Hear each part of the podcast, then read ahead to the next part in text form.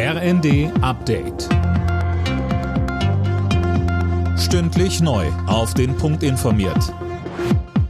Ich bin Silas Quiring. Guten Tag.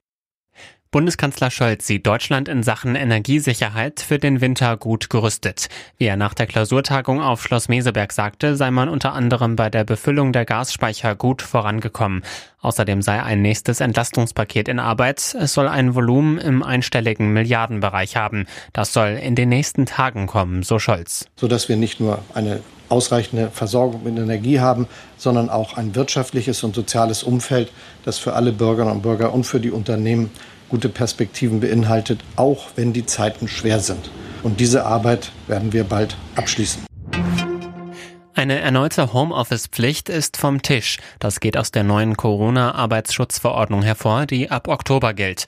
Demnach müssen Arbeitgeber nur noch prüfen, ob es angebracht ist, ihre Beschäftigten ins Homeoffice zu schicken. Auch regelmäßige Corona-Tests müssen in der Regel nicht bereitgestellt werden.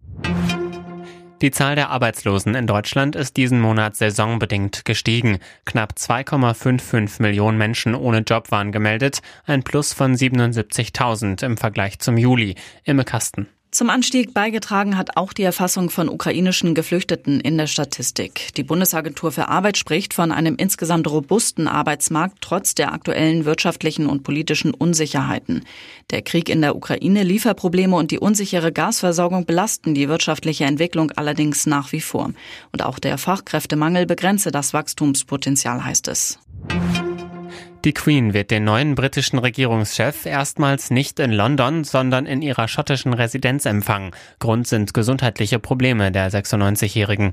Die Nachfolgerin oder der Nachfolger von Premierminister Johnson soll sich am Dienstag bei ihr vorstellen. Alle Nachrichten auf rnd.de